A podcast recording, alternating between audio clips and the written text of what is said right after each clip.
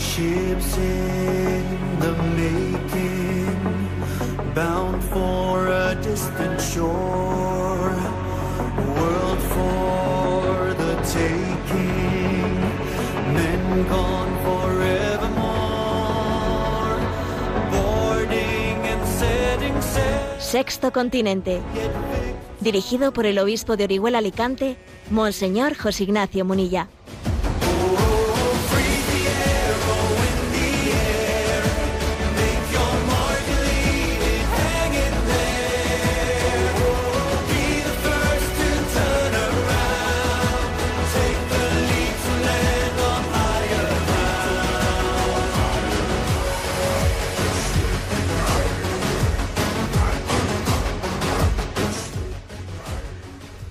Cordial saludo a todos los oyentes de Radio María. Un día más, con la gracia del Señor, nos disponemos a realizar este programa radiofónico llamado Sexto Continente, que lunes y viernes de 8 a 9 de la mañana, una hora menos, en las Islas Canarias, realizamos aquí en directo en Radio María España. Hoy es 15 de julio, mañana será eh, la memoria de nuestras, Nuestra Señora del Carmen y esta semana en la actualidad de la vida de España, pues se ha aprobado una ley más, una ley más que creo que se añaden a ese, a ese cúmulo de intervencionismos de, de un Estado que cada vez respeta menos la conciencia humana. Y me refiero al hecho de que se ha aprobado la llamada ley de memoria democrática. Una ley de memoria democrática que pretende bueno, reescribir la historia, volver a reescribirla. En primer lugar, solamente ya el hecho de que hablemos de una ley de memoria es, altamente significativo, una ley de memoria. ¿eh? Aquí vamos a legislar sobre cuál tiene que ser la memoria de los hechos. Es una auténtica imposición de conciencia, es una muestra de cómo nunca se reivindicó tanto la palabra libertad y nunca, eh, como en este momento, pues hemos visto una violación más evidente de esa libertad que se invoca.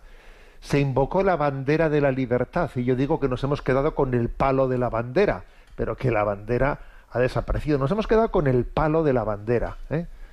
para agredir con él. En primer lugar, ¿no? La primera lectura crítica que creo que merece esta aprobación esta semana de la ley de memoria eh, de memoria democrática es ya el hecho de que se haga una ley de memoria. Es una imposición de conciencia. O sea, ¿quién es el Estado? ¿Quiénes son las administraciones para, para, para decidir la lectura que tenemos que hacer de la historia?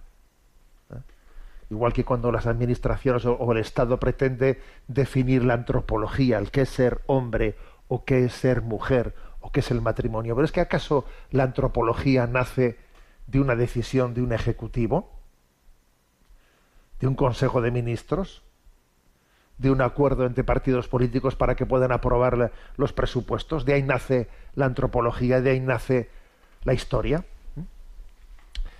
la ley, una ley de memoria es una contradicción, es una imposición de conciencia. Es un no respeto al hombre. En el fondo el hombre no es reconocido como persona, como persona, con su dignidad, eh, con, su dignidad que es nacida de ser imagen y semejanza de Dios, ¿no? Sino que es un individuo. El hombre, el hombre no es persona, es un individuo diseñado desde un proyecto político. Y entonces, claro, como el individuo está diseñado desde un proyecto político, te vamos a decir lo que tienes que recordar y lo que no tienes que recordar. Te lo vamos a decir. ¿eh? También en la reforma de enseñanza, pues se dice, a ver, la historia, enseñamos esto, pero el otro no, no lo enseñamos en la historia. Esto, bueno, en el fondo es una intromisión clarísima a la conciencia, ¿no? El hecho de que se hable ya no solo de ley de memoria, sino de memoria democrática, dice uno, pero bueno, es que la memoria es democrática. ¿Qué tiene que ver la memoria y la democracia? ¿Pero qué tiene que ver? ¿Eh? Son dos términos que, vamos, que es como ¿eh? mezclar el tocino con la velocidad. La memoria es democrática, la memoria es memoria, pero ¿qué, qué, qué, qué tiene que ver la democracia con la memoria? En el fondo, detrás del término memoria democrática se esconde otro que es memoria selectiva. ¿eh? Te voy a decir yo lo que tienes que recordar y lo que tienes que olvidar. Y lo que tienes que recordar, bajo qué parámetros los tienes que recordar, y lo que tienes que olvidar, pues bueno, pues lo mismo, ¿no? Entonces, dependiendo de las mayorías parlamentarias, para intentar tener, ¿no? Para intentar mantenerse en el poder, porque aquí está la clave, ¿no? Aquí la clave está en mantenerse en el poder, caiga quien caiga, pase lo que pase, me tenga que coaligar con quien me tenga que coaligar. Eh, no existen, digamos, barreras éticas, no, no, no existe, ¿no? Ninguna línea roja que no podamos traspasar con tal de mantenernos en el poder. Es un ansia de poder. Es increíble lo que es el ansia de poder, ¿no? Que, llega a embriagar, que llega, eh, que llega a hacer que dinamitemos, ¿no? Todo, toda línea ética. En la, en la, semana en la que hemos recordado, ¿no? El asesinato de Miguel Ángel Blanco, bueno, pues vemos cómo se, se hace cualquier tipo de pacto, cualquier tipo de pacto incluso con quienes han tenido históricamente una complicidad con ese asesinato de Miguel Ángel Blanco, bueno, pues para ahora aprobar una memoria democrática. Es como un cambio de cromos, ¿no? Sin conciencia de indignidad alguna, para finalmente aprobar una ley de, de memoria llamada de memoria democrática, porque es, se añade más a todo este intervencionismo. Veamos que, que este nuevo momento, se está caracterizando por un intervencionismo continuo. ¿eh? Ya, ya, no únicamente en la familia, ya no únicamente en el derecho de los padres a la educación de sus hijos, sino que incluso el intervencionismo llega a la propia persona. Te voy a decir a ti quién eres tú y lo que tienes que recordar. ¿eh? Y, por si acaso te equivocas, te voy a prohibir, te voy a prohibir ¿eh? hacer una lectura de la historia que salga de, de, estos parámetros. La verdad es que es grave lo que está ocurriendo. Lo que ocurre es que, fijaros, es eh, con, el, con el paso del tiempo, la opinión pública española, yo creo que, bueno, podríamos hablar de opinión pública mundial, ¿eh? pero ah, me refiero de una manera muy, muy especial por lo que vemos en España, la opinión pública lo va tragando todo, lo va tragando todo, o sea, ya va perdiendo capacidad de resistencia, nos vamos, o sea, se, se ha utilizado el, método de ir poco a poco, poco a poco, pues violentando líneas éticas y bueno, pues eh, haciéndolo de esa manera, vendiendo el producto de esta manera. Bueno, es que hay que ir madurando la conciencia colectiva. Todavía no está madura la conciencia colectiva. Por ejemplo, me acuerdo que cuando se introdujo ¿no? el, mal llamado matrimonio homosexual, en ese primer momento se dijo, hombre, eh, todavía lo de la adopción de hijos por matrimonios homosexuales, no, todavía, todavía no está madura la opinión pública. Ya nos encargaremos de irla eh, madurando poco a poco. se produce un proceso de manipulación, ¿no? En el que la resistencia moral pues, pues se, va, se, va minando y minando. ¿eh? Entonces, bueno, pues eh, esto ha acontecido esta semana y creo que también requiere esta lectura crítica que realizamos ¿no? desde esta perspectiva de la doctrina social de la Iglesia. Hablar de una ley de memoria democrática pues es, una, una imposición de conciencia, es una memoria selectiva, es en el fondo no entender, no entender lo, lo, que es la historia y no es no entender lo que es la dignidad del ser humano. Y es entender la, la vocación política totalmente extralimitada, o sea, extralimitar completamente lo que es la vocación política, ¿no? Con un intervencionismo, pues nunca antes visto. Sexto Continente es un programa que tiene interacción con los que sois usuarios de redes sociales en Instagram y en Twitter a través de la cuenta arroba obispo munilla, en Facebook con el muro que lleva mi nombre personal de José Ignacio Munilla, y recuerdo que los programas anteriores de Sexto Continente están a vuestra disposición, tanto en el podcast de Radio María, también eh, Radio María, por cierto, eh, ha abierto pues en Spotify una, presencia, o sea, también los programas de Sexto Continente son subidos a Spotify. Y también decir que en mi página web multimedia, www.enticonfio.org, a los pocos minutos de concluir eh, el programa de Sexto Continente es publicado allí, eh, en enticonfio.org, en el apartado Sexto Continente. Bueno, pues estamos eh, viviendo unos días en España también caracterizados por una ola de calor muy intensa, fortísima, ¿no? En el día de hoy hay casi un tercio del, o más de un tercio, del territorio español que está por encima de los 40, 40 grados de temperatura, algunos lugares alcanza 45. La verdad es que la ola de calor es mm, bueno pues es mm, una prueba fuerte para, para muchas personas.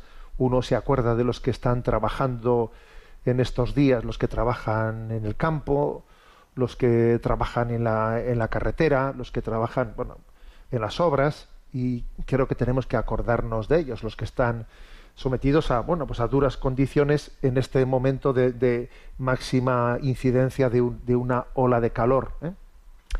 Pero también me parece que merece la pena decir una palabra eh, antes de comenzar nuestro programa sobre el espíritu con que tenemos que vivir no pues una prueba como esta porque obviamente habrá que poner en, marcha todas esas medidas de prevención de hidratación etcétera pero también al mismo tiempo me atrevo a deciros que es un momento para hacer un ofrecimiento a Dios no de nuestra incomodidad. Eh, muchas veces me habéis escuchado que el sacrificio más agradable para Dios que podemos ofrecerle a Dios es el, es el del vencimiento de nuestros estados de ánimo. Entonces, por ejemplo, pues es muy fácil que, en una ola de calor como estas, pues uno se deje arrastrar por la queja, por la autolamentación, eh, pues, pues eso, ¿no? A ver, yo creo que es importante también el vivir con espíritu de sentido del humor y con un ofrecimiento generoso al Señor, pues, pues, pues lo que es ¿eh? la incomodidad de una ola, de calor como esta. Pues sí, Señor. La verdad es que una cosa, una cosa hermosa es, es la del sentido del humor. Creo que la cultura española, una cosa que, una de las cosas que nos salva es el sentido del humor, ¿eh?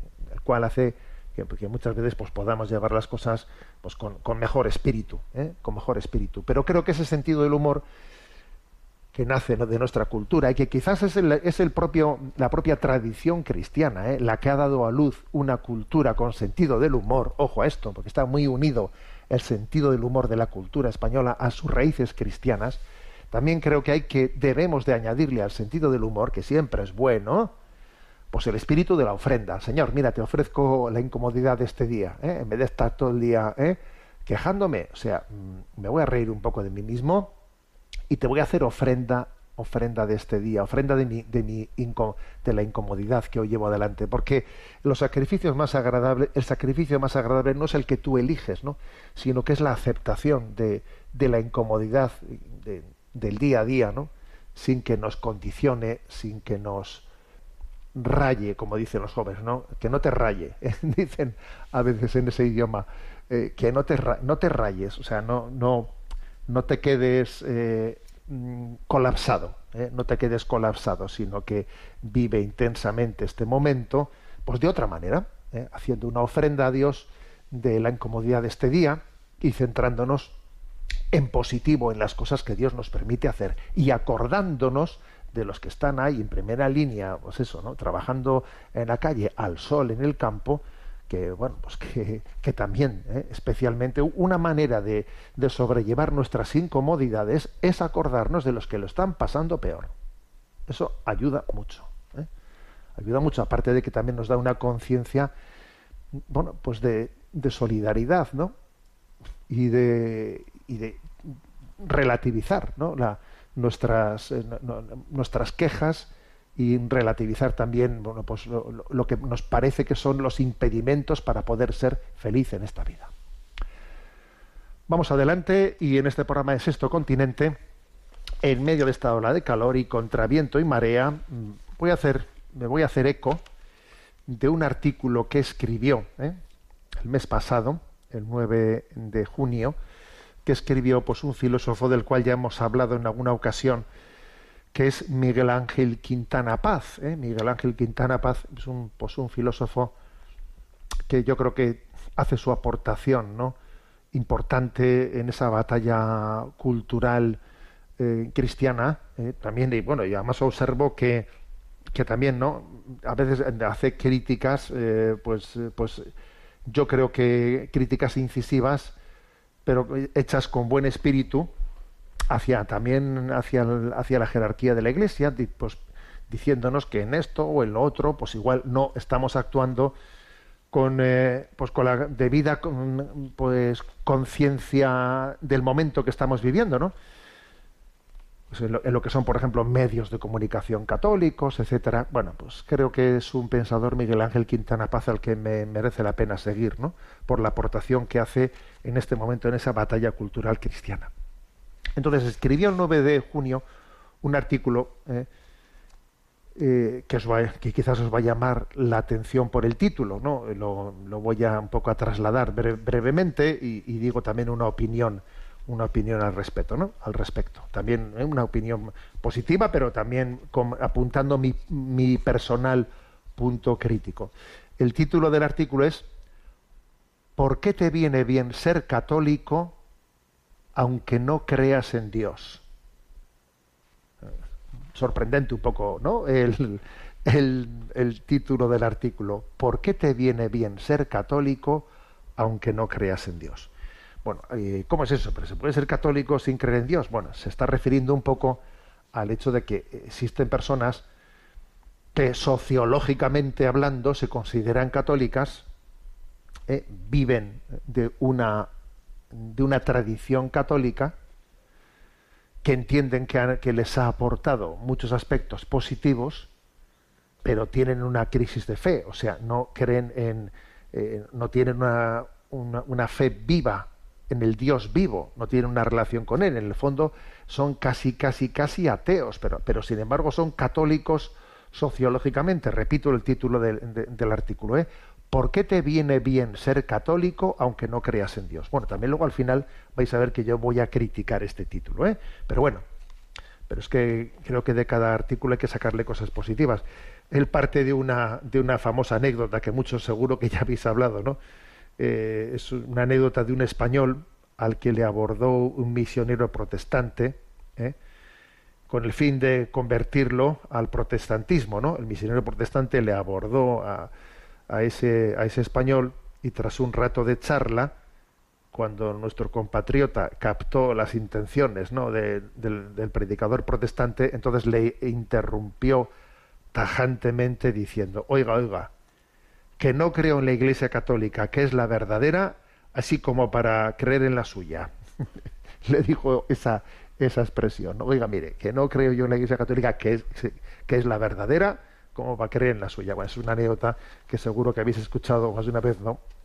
Y que, y que me consta, me consta que algunos han recurrido a esta expresión cuando han visto que pues alguien les estaba haciendo una apología pues de una secta que te toca que te toca la, puerta de tu casa y te dice, óigame usted, que no creo en la Iglesia Católica que es la única verdadera, como para creer en, en la secta de usted. Bueno, ¿qué puede tener de cierto y luego también criticaremos. Eh, eh, la falsedad de esta expresión, pero ¿qué puede tener de cierta eh, esta, esta expresión? A ver, es, es cierto y es interesante comprobarlo que la fe católica dio a luz una cultura católica, una cultura, una cultura que tiene muchas más cosas positivas de las que suponemos.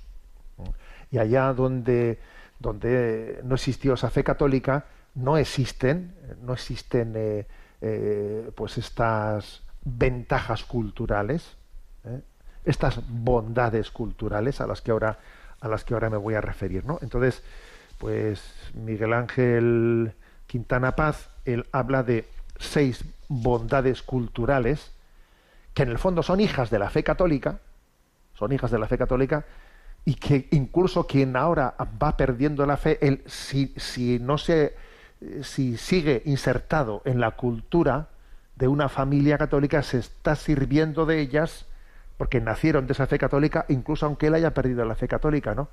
durante un tiempo uno puede vivir eh, ese influjo positivo que la fe hizo en la cultura. Entonces, ¿cuáles son esas seis, digamos, ventajas culturales, ¿no? de las que habla eh, pues este filósofo Miguel Ángel Quintana. Bueno, la primera dice confianza en que todos podemos mejorar, ¿no? Eh, frente, frente a una cultura en la, en la que reina la desconfianza, ¿eh? la desconfianza. El hombre es un lobo para el hombre, ¿sabes? O sea, es, a ver, no, no, no me fío, hay una desconfianza hostil, ¿eh? desconfianza hostil en, en muchas culturas que no son católicas, una desconfianza hostil.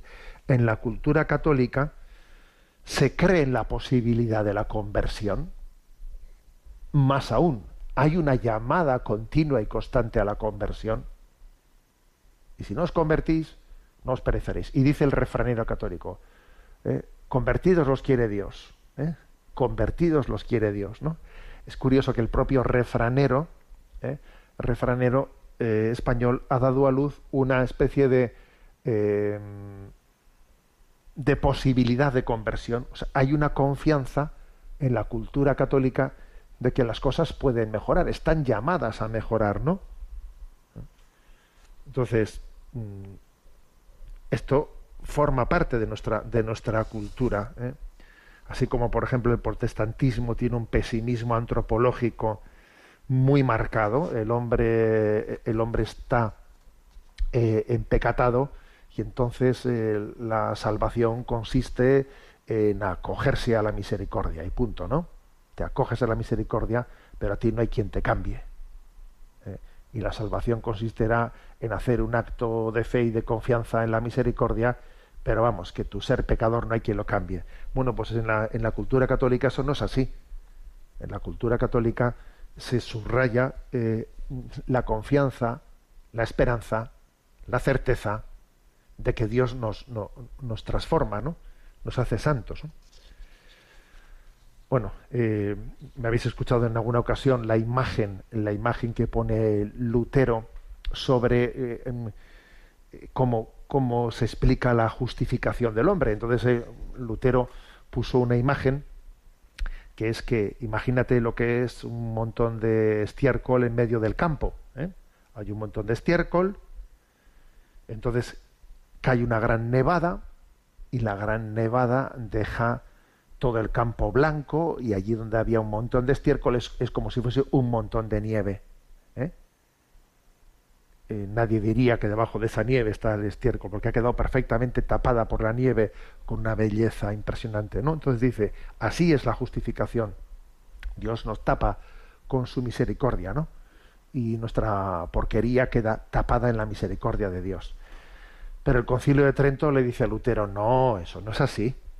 Eso no es así. Claro, es muy tentador, ¿eh? esta explicación es muy tentadora. Pero el concilio de Trento le dice, a ver, Dios no solamente, la justificación no consiste que Dios tape nuestro pecado, sino que Dios te transforma, te hace nuevo, te regenera, ¿eh? te regenera. O sea, no te justifica en el sentido que te tapo. A ver, ponte aquí debajo del manto que te voy a tapar. No, sino que te recreo, te hago nuevo, te santifico. La justificación también es una, una santificación del hombre. ¿eh? Entonces, esto genera una cultura, una cultura en la que tenemos confianza en mejorar. En la cultura católica nacida de la fe católica existe, ¿no? O sea, está, eh, está marcada este, este aspecto, ¿no? Segundo punto, ¿no? Segunda gran ventaja ¿no? de, esa cultura católica. Atención a cada cual por sí mismo, ¿eh? por sí mismo, dice este artículo de Miguel Ángel eh, Quintana Paz. Atención a cada uno por sí mismo. O sea, es decir, en la, en la visión, en la visión católica, eh, cada cual merece ser eh, atendido por sí mismo, por su, porque Dios nos ama personalmente. Se, ha subrayado ese aspecto que somos únicos e irrepetibles delante, delante de Dios. Esa relación con el Sagrado Corazón de Jesús en ti confío, ese amor personal, ¿eh? mm, bueno, pues es que caracteriza nuestra vida. Y esto supone, por ejemplo, dignificar pues la atención a los pobres, porque son los favoritos, los, los privilegiados del Señor. O incluso, por ejemplo, orar por los difuntos, por los que están en el purgatorio. Cada alma del purgatorio ha sido eh, pues amada infinitamente por el Señor. O sea, el catolicismo no es colectivista en el mal sentido del término, sino que tiene una atención y una valoración a la dignidad de cada persona por sí misma. Cristo entregó su alma por cada uno, pues por un pobre, por un alma de purgatorio, etcétera, ¿no? Entonces nos rescata, nos rescata de esa visión. Por ejemplo, ¿no? cuando hoy en día se tienden a poner eh, etiquetas, etiquetas, ¿no? Que si, pues a, ver, que si incluso de, género, ¿eh? de género, hombre o mujer, el empoderamiento, eh, el empoderamiento de la lucha por el poder. Pero a ver, ¿pero qué es esto? ¿Eh? ¿Esto es una lucha de sexos o qué? ¿Esto es una lucha de clases sociales o qué? ¿O este, eh, este es LGTB, este no es LGTB, pero ¿qué pasa? Que eso de ser, eso de LGTB es una ascripción. Aquí hay personas, mire usted, hay personas. No hay etiquetas, no hay etiquetas. Yo a mí no me hable usted de etiquetas de clases sociales, de LGTBs o de adscripciones eh, tribales. Hablamos de personas, hablamos de Jaime, hablamos de Mari Carmen, hablamos de Antonio. Cada cual, cada uno de nosotros ha sido querido por Dios singularmente. Y esto forma parte de la cultura católica. En tercer lugar, el tercer beneficio ¿no? de la cultura católica, dar y recibir razones, es decir, la racionabilidad de la cultura católica. En, el, en la tradición católica, la fe no anula, anula la razón, no, no, existe una simbiosis entre fe y razón. ¿eh? Y entonces existe incluso una apología en la cual se buscan razones para creer. Eh, y aunque la fe eh, supera el acto racional, pero no no, la fe nunca es irracional, sino, que, sino que está buscando, bueno, pues las razones últimas, ¿no? Por ejemplo, pues algo que Santo Tomás de Aquino dice, ¿no? No es que algo sea malo porque Dios lo ha prohibido. la, o sea, la moral católica no hace ese tipo de afirmaciones, no de decir esto está malo, esto, esto es pecado porque Dios lo prohibió. No, perdón. Dios lo prohibió, la ley de Dios lo prohibió porque es malo para el hombre. No es que sea malo porque Dios lo prohibió, no. Dios lo prohibió porque era malo para el hombre. O sea, las cosas tienen una racionabilidad y hay que explicarlas. Pues mira, esto es malo en este sentido y en este sentido y en el otro sentido. O sea, esto, esto ayuda muchísimo también, como os podéis imaginar, a pues a abordar el sentido, el sentido común. ¿eh? El, sentido, el sentido de fe suele ir de la mano del sentido común. Cuando se pierde la fe se suele perder el sentido común, ¿no? Entonces hay un sentido común muy grande en la, moral católica, pues un sentido común muy grande. ¿eh? Cuarto, cuarto aspecto ¿eh? por el que, digamos, la, la, cultura católica hace un beneficio muy, muy importante ¿no? para quienes viven instalados en ella. Dice, la cultura católica tiene una mirada mundana, pero sin limitarse a lo cotidiano. Aquí la palabra mundana hay que entenderla no en el sentido eh, pecaminoso del término, sino en el sentido de encarnada, o sea, una mirada que está, o sea, que no es abstracta, sino que con los pies en el suelo, ¿sabes? Con los pies en el suelo. Hay un viejo epitafio ignaciano que cita en su artículo Miguel Ángel Quintana Paz, y el epitafio ignaciano refleja muy bien esto, ¿no? Este proyecto de vida católica, cuando dice, cosa divina es no limitarse a la hora de aspirar a lo más grande, pero a su vez concentrarse en lo más pequeño. ¿Eh? Es muy interesante este adagio. ¿eh? Cosa divina es no limitarse a la hora de aspirar a lo más grande, pero a su vez concentrarse en lo más pequeño. O sea, que es propio de la cultura católica el tener grandes, ¿no? Eh, grandes aspiraciones, pero los pies puestos en lo concreto. ¿eh? Es, se, ha generado una cultura católica que es eh, mirada, mirada larga pero pasos cortos, mirada larga pero pasos cortos, ¿no? Y esto obviamente dignifica mucho nuestra vida. Pues nos, por ejemplo, nos, ocupamos de lo cotidiano, sabiendo que en, ello, que en ello hay una presencia de Dios. La famosa frase de Santa Teresa de Jesús, entre los pucheros anda Dios, por ejemplo, ¿no?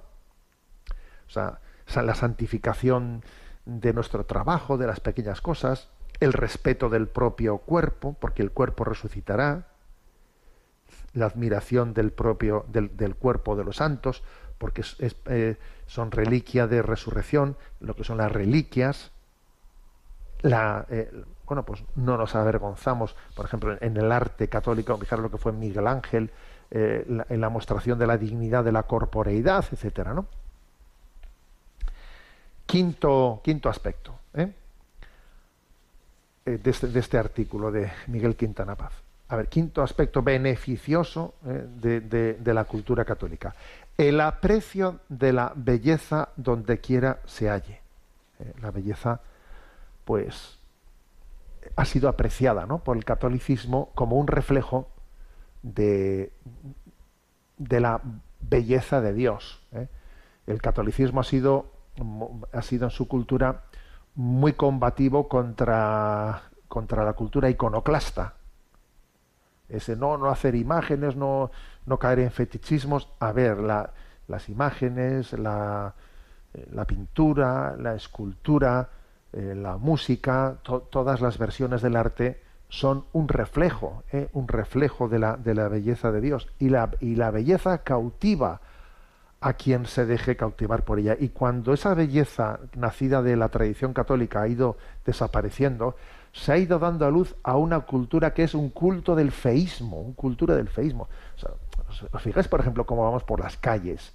Vamos por las calles. Yo una cosa que me quedo impresionado es todas esas pinturas raras que se ven ¿no? por las paredes, que alguien por las noches ha hecho con sprays, que son no sé, que son como si fuesen imágenes, pues, sellos tribales. Esta tribu urbana firma hace, una, hace un sello de una manera que además no se sabe si es una, ni siquiera si sos un, pues, una, pues un, tipo de grafía árabe o, no, no, lo es. O sea, pero están llenas las, están llenas nuestras paredes de un culto al feísmo.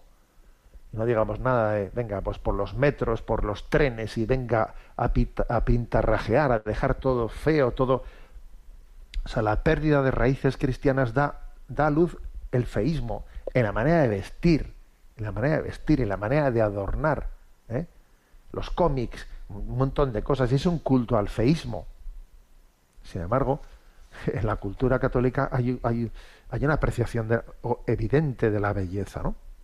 Por cierto, que en este artículo de Miguel Ángel Quintana Paz hace una referencia a cómo eh, alguien laicista y anticristiano como Manuel Azaña, eh, él también, sin embargo, fue cautivado por el hechizo de, la, belleza de la cultura católica. ¿eh? Y que cuenta él, pues cómo él, en la infancia de Manuel Azaña, pues él se había visto cautivado por la belleza, porque había vivido junto a un convento de Bernardas y otro de Carmelitas, y había visto la belleza de lo que es eh, la cultura católica, ¿no? Y que eso le disuadió de expulsar a todas las órdenes religiosas de España. Finalmente expulsó a los jesuitas, ¿no? En su afán desterrador y impositivo marxista, pero, pero sin embargo, fíjate, de alguna manera le, le frenó de hacer mayores barbaridades el hecho de que había sido cautivado, cautivado en su en su niñez por, pues, por esa belleza de lo que es la, cultura católica pues a través de aquellas bernardas y carmelitas de las que había sido vecino no a pesar de que luego la ideología marxista pues pues pues pues pretendía arrancarle no eh, las experiencias positivas el reflejo de aquella belleza le ayudó. Y el sexto y último punto no sobre el influjo positivo de la cultura católica dice eh, perdonar o sea, la cultura católica ha dado a luz la posibilidad del perdón, incluso a uno mismo, y tirar para adelante, ¿no? Incluso a uno mismo. ¿eh? Hoy en día, fijaros, en esta cultura de la cancelación, en esta cultura woke, ¿eh? en la cultura de la cancelación, es curioso que vivimos una cosa súper curiosa la, la, contradicción que vivimos, ¿no? O sea, somos absolutamente, ¿no? Tolerantes con el pecado y somos intolerantes con el pecador. Claro, los cristianos somos intolerantes con el pecado porque creemos, pero somos tolerantes con el pecador pues porque amamos. Sin embargo, este, este laicismo de nuestros días es, curiosamente, es tolerante con el pecado porque no cree e intolerante con el pecador porque no ama. Es absolutamente al revés de lo que ha sido la cultura cristiana. La cultura cristiana ha sido lo de San Agustín, ¿no? Odia el delito y ama al delincuente. Aquí más bien es al revés, ¿no? Ama el delito. O sea, casi te, lo voy, te, voy a dar una ley que diga derecho, derecho a delinquir, derecho a matar, ¿eh?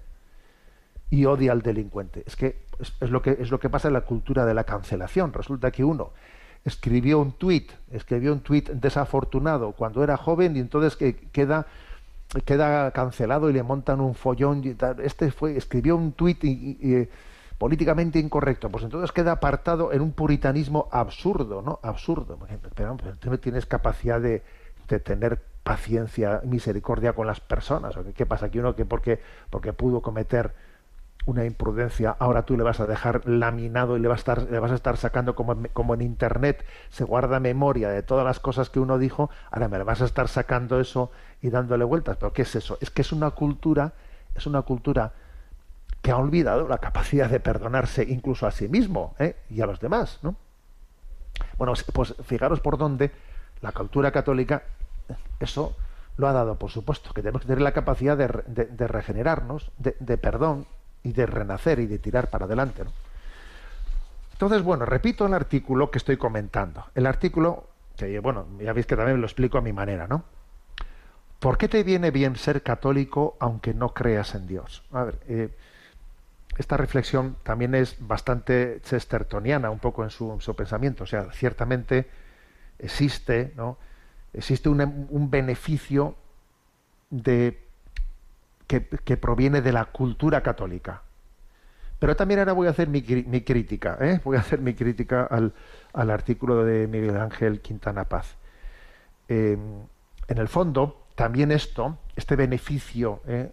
de, de una cultura católica, aunque incluso uno haya perdido la fe en Dios, esto tiene un recorrido bastante corto porque en el fondo esto es un yo sigo siendo sociológicamente católico y quisiera incluso enviar a mis hijos a un colegio católico, porque mira, aunque yo haya perdido la fe en Dios, mi hijo en un colegio católico ya por lo menos le preservarán de una de una cultura como una campana de cristal, le preservarán de una cultura que nos arranque nuestras raíces culturales, ¿no?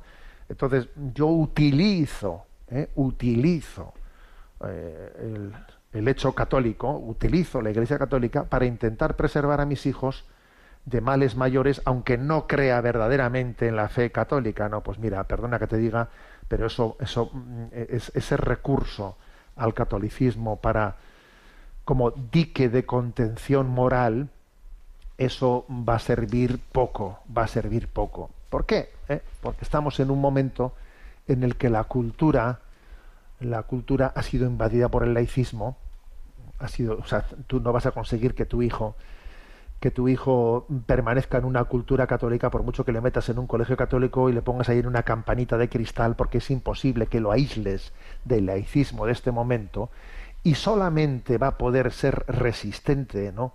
a, este, a este laicismo invasivo y agresivo si tiene un encuentro y si tú y él tenéis un encuentro personal con Cristo. Y eso es lo que os hará resistentes ¿no?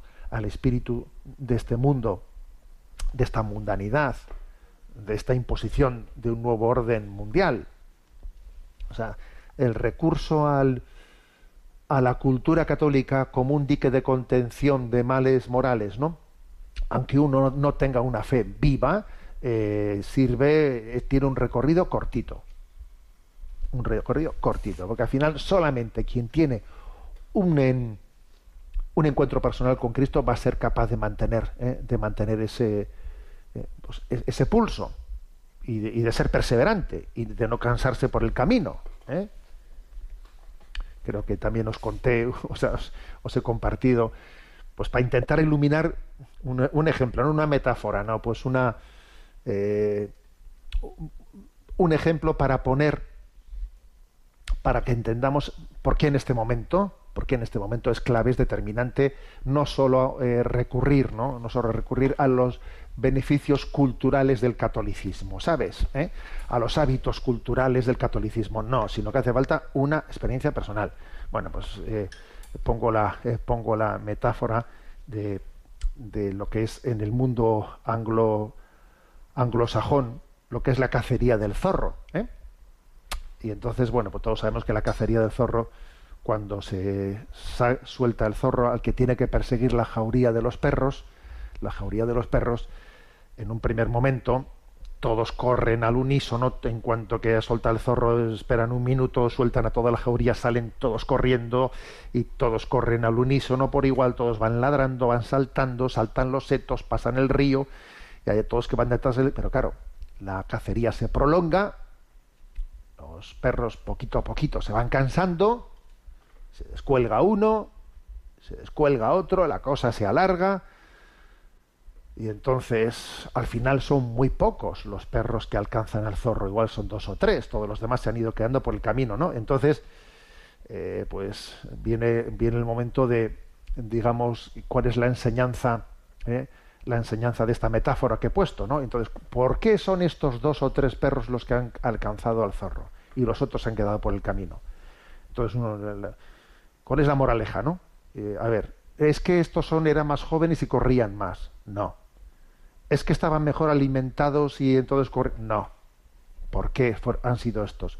Porque estos dos o tres son los que habían visto al zorro cuando se, cuando se le soltó. Los demás no le habían visto, los demás corrían porque corrían porque veían a los delante correr. Ladraban porque los demás ladraban. Saltaban los hitos porque los demás los saltaban, los demás seguían la corriente. ¿eh? Pero claro, llegó un momento en que dijeron, oye tú, que esto se está prolongando, yo me estoy cansando, y le dice un perro a otro, oye, ¿tú has visto algo? Que yo me estoy cansando. Pues no, pues yo tampoco he visto nada. Oye, pues nos descolgamos. Y al final el que es perseverante, el que es perseverante es el que vio al zorro. Bueno, pues aplicando ¿no? esta metáfora, esta metáfora a lo que estamos aquí hablando, es que es clave no solo vivir en una cultura con influjo católico, que por otra parte esa cultura con influjo católico cada vez a ver dónde está, estará en, micro, microclimas, pero desde luego en nuestra sociedad a nivel eh, ambiental generalizado cada vez menos. Pero es que además no, no, sirve. ¿eh? Únicamente el que tenga un encuentro personal con Jesucristo va a ser capaz de ser perseverante en tiempos de, en tiempos de prueba. No sirve únicamente invocar una cultura católica, no sirve. Hay que refundarla en Cristo, hay que refundarla en un encuentro, en un encuentro personal con Él. Aunque también creo que es muy interesante, pues hacer la reflexión que hace este artículo, eh, que es digo que este Chestertoniana y es como caer en cuenta del influjo positivo que ha tenido en la cultura, eh, en la cultura el hecho, el hecho de el hecho de que la fe la haya, le haya impregnado.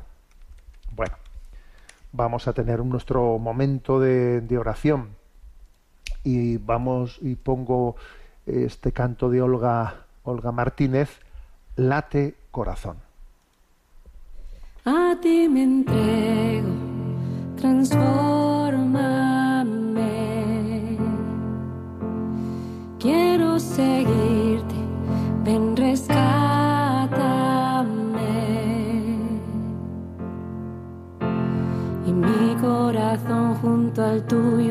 Siempre estará.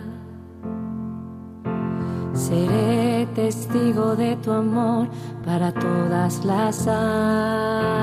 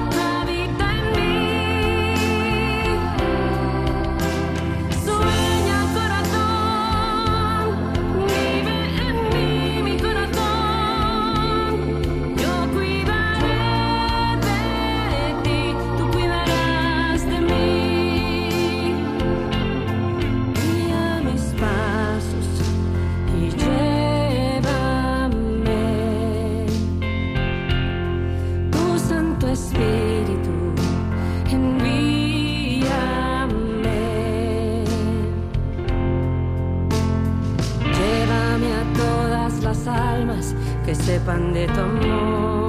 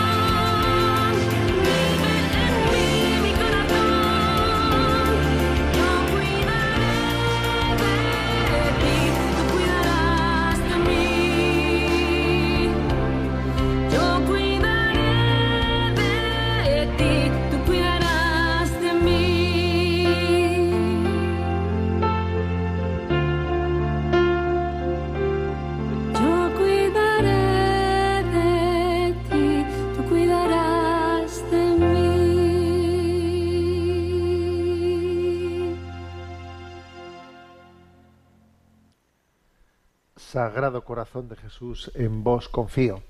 Bueno, hemos escuchado esta bellísima canción de Olga Martínez, que quien quiera la puede encontrar por redes, Late Corazón. Tenemos nuestro momento Chesterton, ¿eh?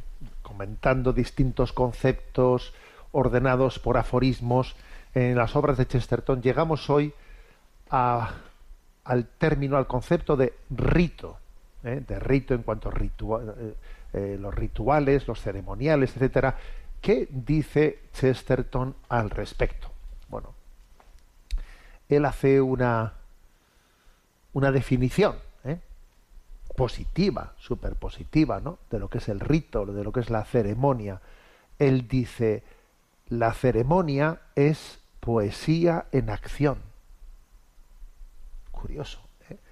Chesterton es, además de ser un hombre súper crítico, con esa capacidad crítica e incisiva, luego al mismo tiempo eh, eh, es un poeta, tiene un corazón de niño, ¿no? Capaz de ver, de ver muchas cosas, muchos valores ocultos, ¿no? En, lugares en los que quizás los que no tienen esa delicadeza y esa sensibilidad no perciben nada. ¿eh? Sin embargo, él dice, la ceremonia es poesía en acción. Entonces, él comienza por desenmascarar falsas concepciones de quienes rechazan, no, es que esto, las ceremonias, los ceremoniales, todo eso es puro, es puro folclore, eso es superficialidad, ¿no? Dice él, Hay quienes piensan que las ceremonias y el uso de símbolos complican la existencia. Pues es al revés. La tendencia natural de las cosas es a complicarse. Y la única forma de mantenerlas simples es fijarlas en su ceremonia. El apretón de manos es un ejemplo, dice Chesterton. Mira, nos damos un apretón de manos, con ello estamos significando, pues es una especie de, un cierto rito, un rito con el que simplifica las cosas. ¿Cómo le, cómo, a ver, cómo le expreso yo a esta persona, no? Pues un saludo de bienvenida, pues sería un lío, ¿no? Podríamos hacer un, bueno, pues a ver, recurramos a una ceremonia, a un rito con el que expresemos algo que es complejo, ¿no? Bueno, pues mm, le doy un apretón de manos. Entonces dice, mira, esto, eh, esto en el fondo, lejos de complicar la existencia, más bien nos, nos la facilita. Y cuando, por lo tanto, él es eh, crítico con quienes pretenden huir del ritualismo, ¿no? Dice, abolice el ritual y tendréis un ritual inferior. Destruid vuestras impresionantes ceremonias y todo lo que obtendréis a cambio será una nada impresionante ceremonia. ¿Qué quiere decir él? Que cuando se destruyen, cuando se desprecian lo que son pues los ritos, las ceremonias, ¿no? Lo que se da a luz es otro tipo de ritos y de ceremonias chabacanos. El hombre que dice que quiere romper con todo el ritualismo, en realidad lo que hace es dar a luz un ritualismo de fabricación eh, ajena chabacano. Y encima sin que se dé cuenta de que también está teniendo un ritualismo. ¿eh? Bueno, pues podríamos hablar, por ejemplo, de formas de vestir. No, yo quiero romper con, eh, con todas las prescripciones. Ya, y estás asumiendo unas que te han puesto por ahí, ¿sabes? Por mucho que te rompas los pantalones y, y los trocees con tijeras, sigue siendo un ritualismo de no veas tú. ¿eh? Entonces, continúa Chesterton en su, en su reflexión y dice, ¿acaso el ritual es sinónimo de rutina? Dice él, un ritual es casi lo opuesto a una rutina. Lo esencial de un ritual verdadero está en que un hombre hace algo porque significa algo. La esencia de la rutina está en que lo que se hace es insignificante. El punto clave del ritualista es que sabe lo que está haciendo. El de quien hace algo de modo rutinario es que no sabe lo que está haciendo. Mira, el que cree en el ritualismo, el que cree en la ceremonia, sabe que estoy haciendo esto porque significa esto, ¿no? Entonces, por ejemplo, pues yo qué sé, es un aniversario, ¿eh? Celebramos hoy un aniversario. Pues, por ejemplo, el domingo este, vamos a celebrar, yo estoy expectante aquí en, ¿eh? en Orihuela, se va a celebrar el Día del Pájaro. Madre mía, ¿eh? estoy impresionado de ver cómo en Orihuela se guardan las tradiciones, ¿no? Y el Día del Pájaro es el aniversario de la liberación de Orihuela en la reconquista, eh, la reconquista frente a la invasión del, Islam, ¿no? Ese día se reconquistó Orihuela y se guarda una memoria desde entonces, todos estos siglos, y se hace todo un ritual de, la liberación de Orihuela, de cómo la Armengola y sus dos hijas eh, consiguieron conquistar el castillo donde estaban los musulmanes. A ver, y hay todo un ritualismo que comienza a las 12 de la noche y ahí he recibido yo la carta de convocatoria y tal. A ver, ese ritualismo, esa ceremonia es muy importante. No es una rutina, es, es guardar, es guardar un, un hecho, una realidad que significa algo, algo. Rutina es otra cosa, eso no es una rutina. Eso es un ritual guardan una, una memoria viva, que hace viva una memoria. La rutina es otra cosa. Hay quien, hay quien se piensa que el ritual es, es pura rutina. No, no lo es. No lo es. El que vive, vive algo rutinariamente, e, e, ese, sí que no sabe lo que, lo, que está haciendo. Lo hace pues por... por, pero he puesto el, ejemplo, ¿no? El domingo se celebra en Orihuela, pasado mañana, ¿no? El día del pájaro, el día de la liberación de Orihuela de la, de la reconquista, ¿no? De la invasión musulmana. Pues está lleno de ritos, está lleno de ritos por todos los, por todos los lados, ¿no? Pero que son maravillosos porque están, ellos están preservando una memoria, ¿no? Y dice algo, fíjate, Chesterton, que también me ha llamado la atención. Claro, que en la medida en que hemos ido perdiendo nuestras raíces cristianas, nuestras raíces cristianas, hay un, un ritualismo materialista, dice, y fijaros esta expresión, ¿eh? hay un moderno materialismo que es solamente acerca de los deportes, porque no tiene otros ritos que solemnizar. Claro, en la medida en que Occidente ha ido perdiendo sus raíces cristianas, en vez de celebrar, pues eso, el Día del Pájaro, por poner un ejemplo, ¿no? el Día de la Liberación de la conquista islámica y tal. Entonces, claro, nos hemos quedado únicamente pues con, eh, vamos a hacer rituales del deporte, del deporte. Bueno, está bien, está bien, ¿eh? hacer rituales del deporte, pero claro, pero cuando el deporte pretende sustituir en su ritualidad al resto del conjunto de la vida, algo grave está pasando, porque si resulta que el conjunto de la existencia lo hemos reducido al deporte, si por ejemplo pues la bandera nacional o se utiliza únicamente en el deporte, vamos mal, ¿no? O sea, ¿qué pasa? Que la bandera de España o la bandera de no sé qué sitio es una bandera de un equipo de fútbol o qué? Y esto por desgracia pues es así, o sea, entonces repito la frase de Chesterton, hay un moderno materialismo que es solemne acerca de los deportes, pero no tiene otros ritos que solemnizar. Claro, y eso es una decadencia. Es una decadencia del ritualismo, de la, de la ceremonia, como guardar memoria de nuestra tradición cultural. Cuando ya nos reducimos solo al deporte, ¿no? Pues ya está. ¿eh? Cuando juega la roja la, la selección española, a todo mundo coge y saca la bandera española. Pues a ver, que me parece bien, pero que eso ocurra únicamente en torno al deporte, eso refleja una crisis cultural. Bueno, ahí lo dejo, ¿eh? en esta reflexión de Chesterton sobre el rito, sobre la ceremonia. Tenemos el tiempo cumplido. Me despido con la bendición de Dios Todopoderoso, Padre, Hijo y Espíritu Santo. Alabado sea Jesucristo.